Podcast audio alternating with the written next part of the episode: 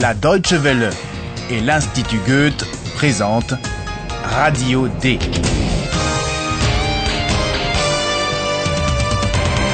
Un cours d'allemand radiophonique. Auteur Herald Mese.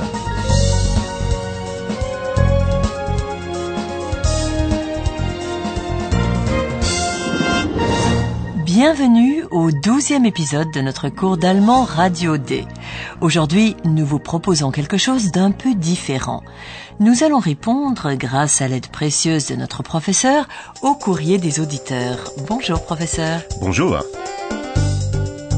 Hallo, liebe Hörerinnen und Hörer, Willkommen, bei Radio D. Radio D. Hörerpost. Commençons tout de suite par la première question. Une auditrice aimerait savoir comment on s'adresse à une personne en allemand, en la tutoyant avec du ou en la vous voyant avec sie. Oh, c'est une question très intéressante et même les Allemands hésitent parfois. Ils ne savent pas eux-mêmes où ils vont. Mais écoutez d'abord un exemple pour que tout le monde sache de quoi il s'agit. Essayez d'entendre les mots sie et du. Was machen Sie hier? Was machst du hier? Voici deux extraits de scènes dans lesquelles apparaissent les deux cas de figure. Vous vous rappelez peut-être qui s'adressait à qui. Si c'est le cas, vous n'aurez aucun mal à deviner quand on emploie du et quand on emploie sie. Was machen Sie denn? Oui, c'était le médecin de Louis II. Et il s'adresse à son roi en employant la formule de politesse, c'est normal. En allemand, celle-ci est exprimée par sie. Eihan, was machst du da? Alors ça, c'est Joséphine qui demande à Ahan ce qu'il fait. Et comme Joséphine et Ayhan sont tous les deux jeunes et qu'ils se connaissent bien, ils se parlent en employant du. Écoutez à présent deux autres exemples en vous concentrant sur les locuteurs. Entschuldigung. Entschuldigung. Wer sind Sie? König Ludwig.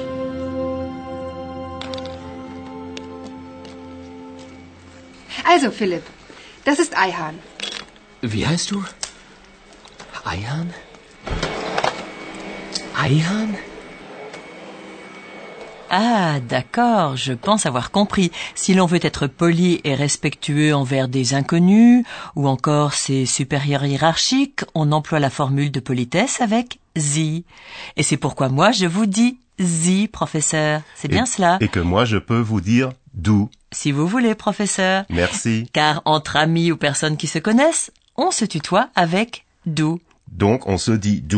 Mais en fait, non, ce n'est pas tout à fait exact. On peut s'adresser à des gens que l'on connaît bien en les vous voyant, et les jeunes se tutoient assez naturellement, même s'ils ne se connaissent pas. Alors ce que je veux dire à nos auditeurs, c'est qu'on ne prend jamais de risque en disant zi à une personne. Car si on s'adresse à quelqu'un en disant du, la personne peut trouver cela impoli. Euh, il faut l'avouer, ce n'est pas un bon début pour une conversation. Oui, et puis si la personne qu'on a vous voyé préfère qu'on la tutoie, eh bien elle le dira tout de suite.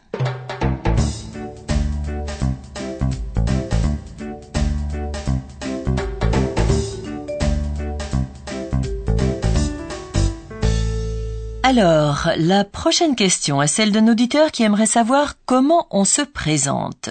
Doit-on citer seulement son prénom ou son nom complet? Alors nous avons déjà évoqué le problème dans nos précédentes leçons et nous savons que cela dépend en fait du contexte social. Ce que nos auditeurs doivent savoir, c'est que dans le doute, mieux vaut se présenter par son nom de famille, surtout dans des situations officielles ou lorsqu'on ne connaît pas encore son interlocuteur. Mein Name ist Müller. Mein Name ist Meier.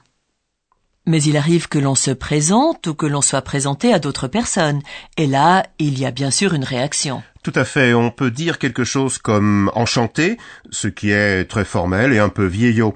Mais la plupart du temps, on se présente simplement par son nom. Et très souvent, on entend la question Comment allez-vous? Wie geht es Ihnen? Ou Comment vas-tu? Wie geht's? Majestät, wie geht es Ihnen?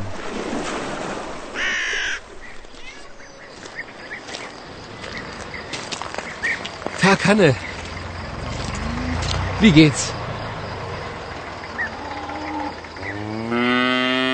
Une question sans grande importance, n'est-ce pas, professeur? En effet, dans ce contexte, lorsque l'on vient de faire connaissance avec quelqu'un, il s'agit d'une question plutôt rhétorique. Et à ce genre de question, eh bien, on donne une réponse tout aussi rhétorique telle que bien, merci, ou encore euh, merci et vous-même. Dans un cas comme dans l'autre, en tout cas, on ne cherche pas à entrer dans les détails.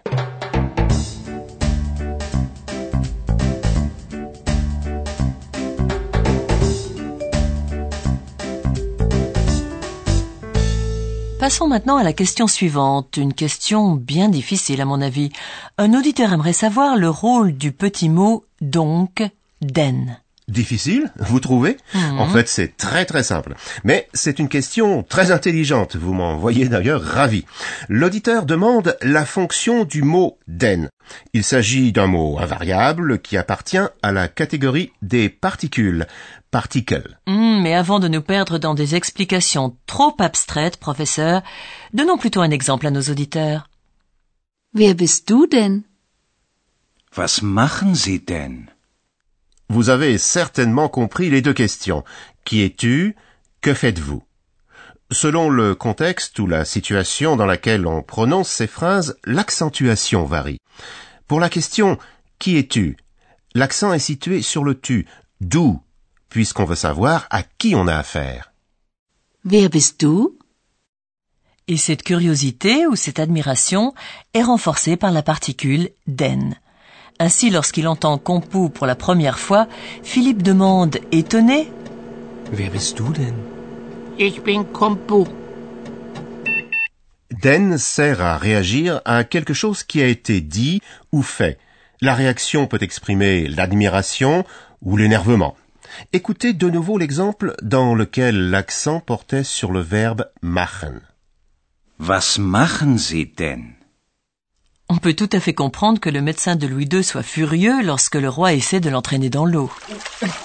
Was machen Sie denn? Le mot den, comme toutes les particules, ne change pas grand-chose au propos, mais il le renforce ou l'adoucit. Le sens du propos reste donc le même. Mais alors pourquoi nos auditeurs doivent-ils savoir tout cela, professeur? Vous avez raison, on peut comprendre les phrases sans les particules. Il n'est donc pas nécessaire de trop s'y attarder. Mais nos auditeurs doivent savoir que ces particules sont très présentes dans la langue allemande, surtout dans la langue parlée d'ailleurs. Les phrases qui contiennent des particules sont beaucoup plus coulantes, moins sèches. Écoutez donc ces deux exemples. Denn das? Ein Tisch, liebe Sissi?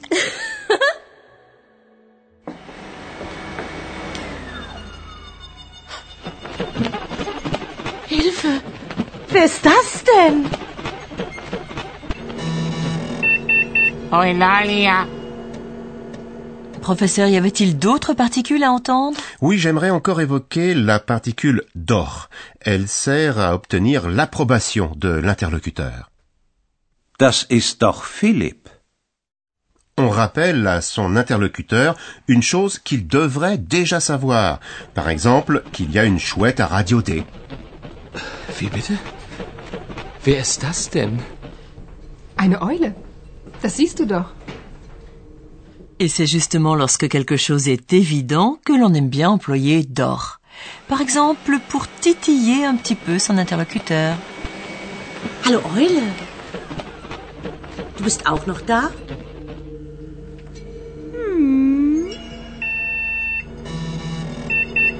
Das ist eine Eule, aber sie heißt Eulalia. Das weißt du doch.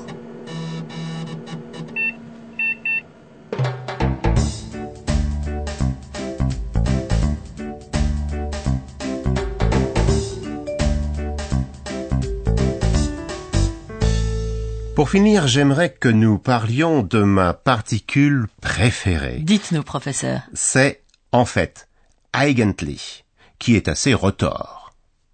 Wo ist Philipp? Wo ist eigentlich Philipp? Vous avez dit retors, professeur, pourquoi? Eh bien, car sous ses airs inoffensifs, elle peut renforcer considérablement un reproche. Qu'en pensez-vous? Est-ce que la question d'Aihan est innocente ou est-ce qu'elle sous-entend peut-être un reproche parce que Philippe n'est pas à la rédaction? Wo ist eigentlich Philipp? In München. Nein. Im Stau. Philipp ist im Stau.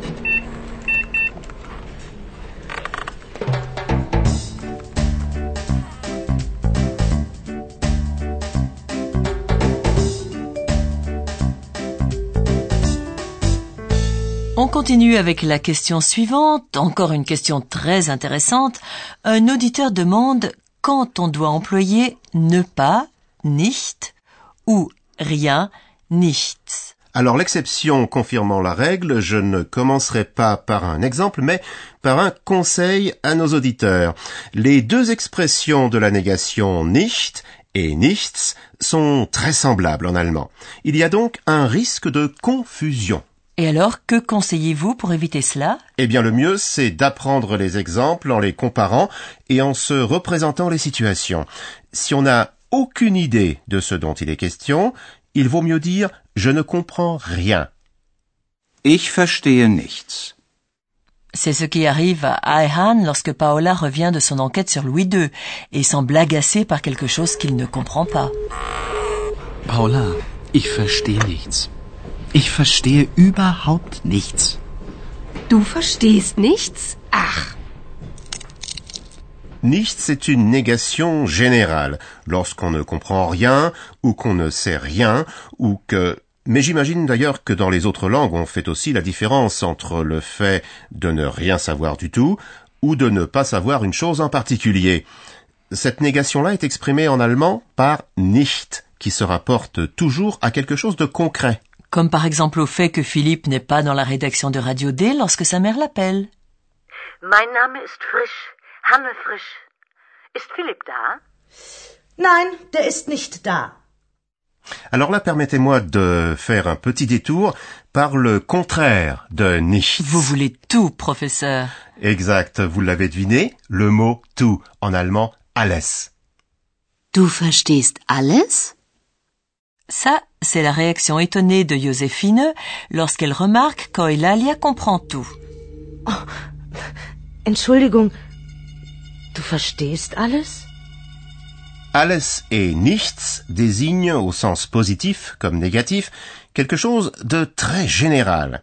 Et le juste milieu entre tout savoir et ne rien savoir, c'est ne pas tout savoir. Et quand on sait cela, on sait tout, n'est-ce pas? Oh, ça, je ne sais pas, professeur. Eulalia.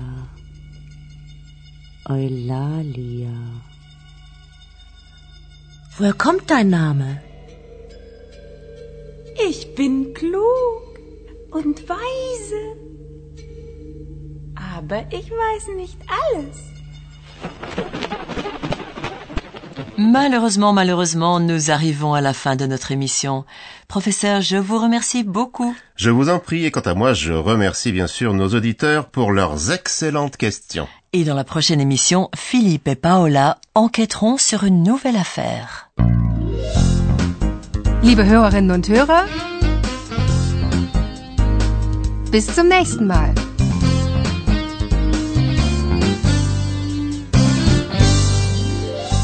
C'était Radio D, un cours d'allemand proposé par l'Institut Goethe et la radio Deutsche Welle.